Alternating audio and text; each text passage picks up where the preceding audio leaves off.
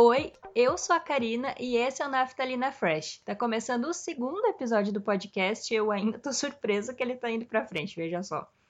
No programa de hoje eu resolvi aproveitar toda a euforia e a animação de uma notícia que trouxe muita nostalgia nas últimas semanas para falar sobre Rebelde.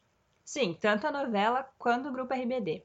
Para que não haja confusão, eu já aviso que eu sei da existência do Rebelde Brasil, mas é sobre a versão mexicana que a gente vai conversar. Pra ti que não conhece, não pegou muito essa febre toda ou até acompanhou, mas já nem lembra direito, eu vou começar a fazer esse resgate a partir do que eu procurei, mas principalmente do que eu vivi enquanto entusiasta do RBD, tá bom? Então, Rebelde foi uma novela produzida no México pela Televisa, como a maioria das novelas de lá, eu imagino. Pensando agora, a Televisa é meio que a Globo deles, né? Mas enfim, voltando. Ela era uma novela mexicana, literalmente, e foi exibida no SBT entre 2005 e 2006. Na época em que eu assisti, ela passava entre 7 e 8 da noite, porque eu costumava jantar nesse horário e às vezes tinha que falar onde já vou para poder assistir todo o capítulo do dia. Eu me lembro que Rebelde foi um fenômeno desde o início e era muito doido ver na escola as pessoas querendo ser uma das meninas principais e falando como se fosse uma das personagens até. E não demorou muito para as lojas começarem a vender produto com a estampa de Rebelde e com o brasão do RBD também. Eu lembro claramente de ver na vitrine de uma loja uma imitação de All Star com a temática do RBD. Mas obviamente isso se estendeu para banquinha de camelô, loja de 1,99, bazar, e era muito fácil tu ver camiseta, bolsa para criança, boné e infinitos outros acessórios com alguma coisa de rebelde. O pessoal queria ganhar em cima, né? Acontece. Além dos produtos que tinham a estampa do pessoal da novela e da banda, houve todo um movimento para se vestir igual aos personagens. Mais especificamente, a ideia era compor o look dos uniformes que eles usavam nas cenas dentro do Elite Way School, que era o colégio interno onde tudo acontecia. Hoje a gente tem aí na Netflix aquela série Elite, eu particularmente nunca assisti Elite, mas tanto a estética dos uniformes quanto o próprio nome da série com certeza bebeu na fonte de Rebelde, RBD, porque Elite é o nome do colégio de Rebelde, as roupinhas, os uniformes é tudo muito parecido para querer dizer que é uma grande coincidência apenas. Então, eu particularmente acredito que realmente tem a ver, tem uma ligação, ou pelo menos uma referência, uma homenagem, algo assim, ao próprio RBD, ao Rebelde mesmo. Com a diferença, claro, pelo que se sabe da série, que Elite é um grande rebelde mais 18. Então tem essa diferença aí.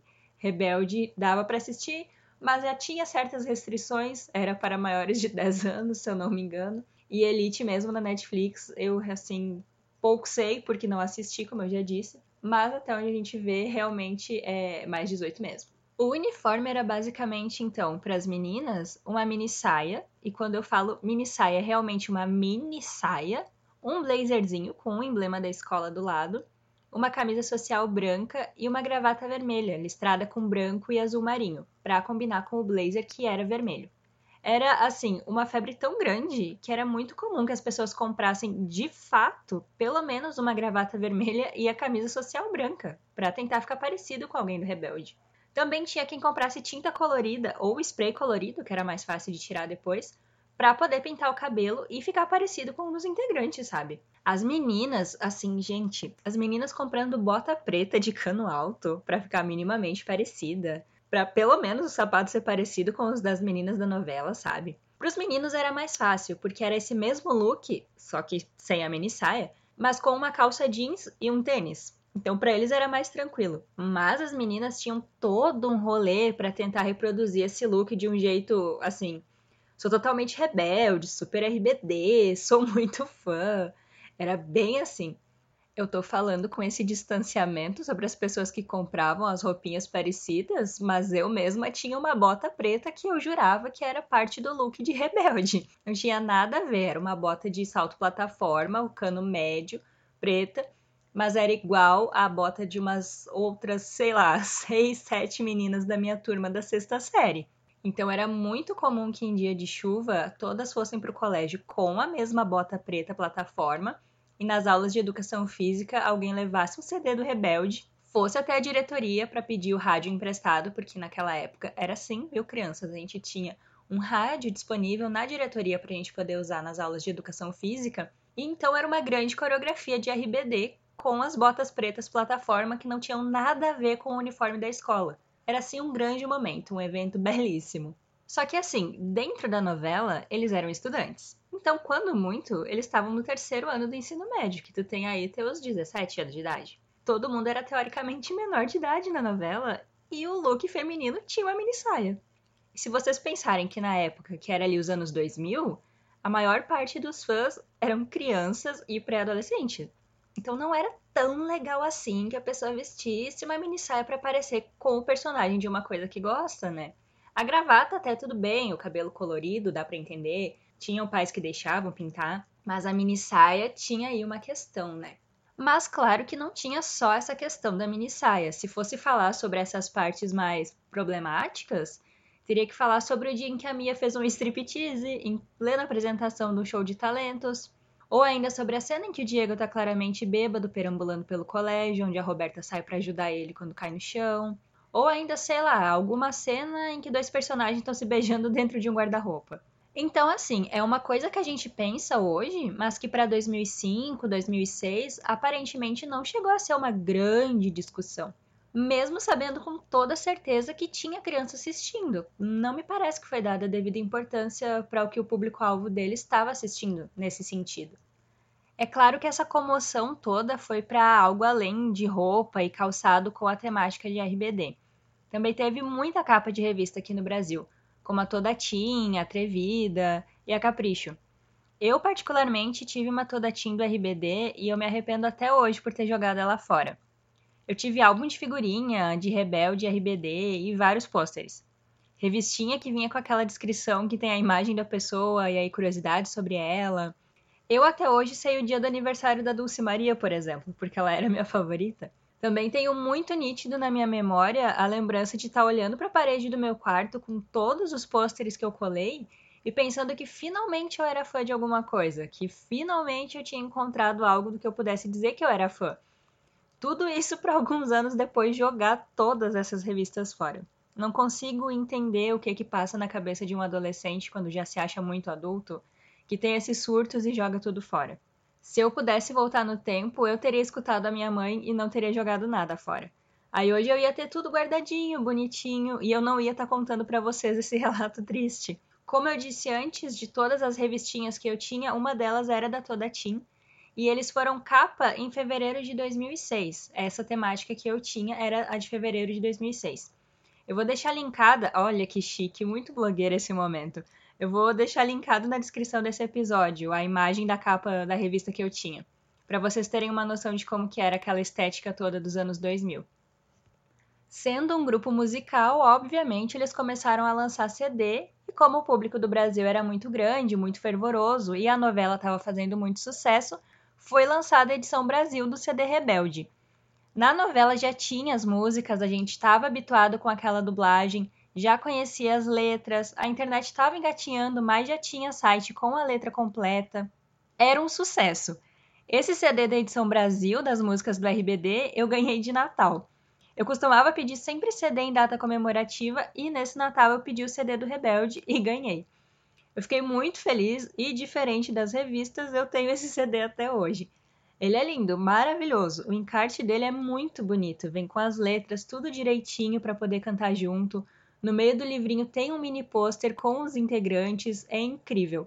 Eu olhei esse CD esses dias para poder gravar o podcast e ele continua lindíssimo. O CD vem com o desenho do brasão, todo estilizado. Ai, é lindo, lindo, lindo. Dentro, eles estão com o uniforme secundário nas fotos, que eu considero secundário porque não é o original da capa do CD, que é com o blazer vermelho, como eu tinha falado lá no início.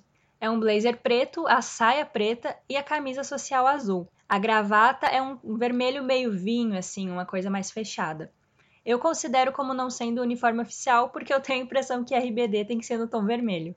É interessante a gente parar para pensar agora, porque muito provavelmente foi querendo aprender a cantar as letras de RBD que a gente começou a desenvolver o chamado portunhol.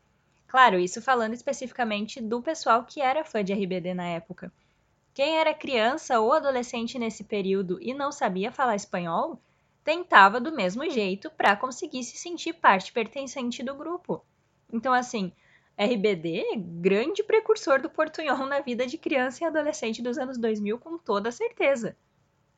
No dia 3 de setembro, então, quem é fã de Rebelde recebeu uma notícia muito boa, que foi o fato de que os álbuns do grupo entraram no Spotify. E completos ainda, incluindo até uma playlist This Is RBD em português. Eu achei muito legal e, assim, foi um sucesso tão grande que de cara foi parar nas principais playlists de música que estão fazendo sucesso. A maior parte dessas músicas nessas playlists em questão eram do RBD, porque foi uma comoção absurda, todo mundo queria ouvir. Quem não guardou o CD ou quem não ficava procurando o clipe no YouTube, por exemplo, tendo tudo ali no Spotify listado bonitinho para poder ouvir na ordem que quiser, foi um prato cheio, foi uma coisa muito legal. Foi assim uma nostalgia muito grande. Então eu acredito que essa notícia de ter chegado no Spotify foi um resgate muito importante até para quem era adolescente ou criança na época e que curtia o pessoal da RBD, curtia Rebelde, foi um presente assim tanta coisa complicada acontecendo nesse ano, né? Isso foi um respirinho, foi uma coisa boa, foi bem legal. Eu ouvi as músicas no dia seguinte, eu acho, e dá uma sensação muito boa, logo na introdução da maioria das músicas.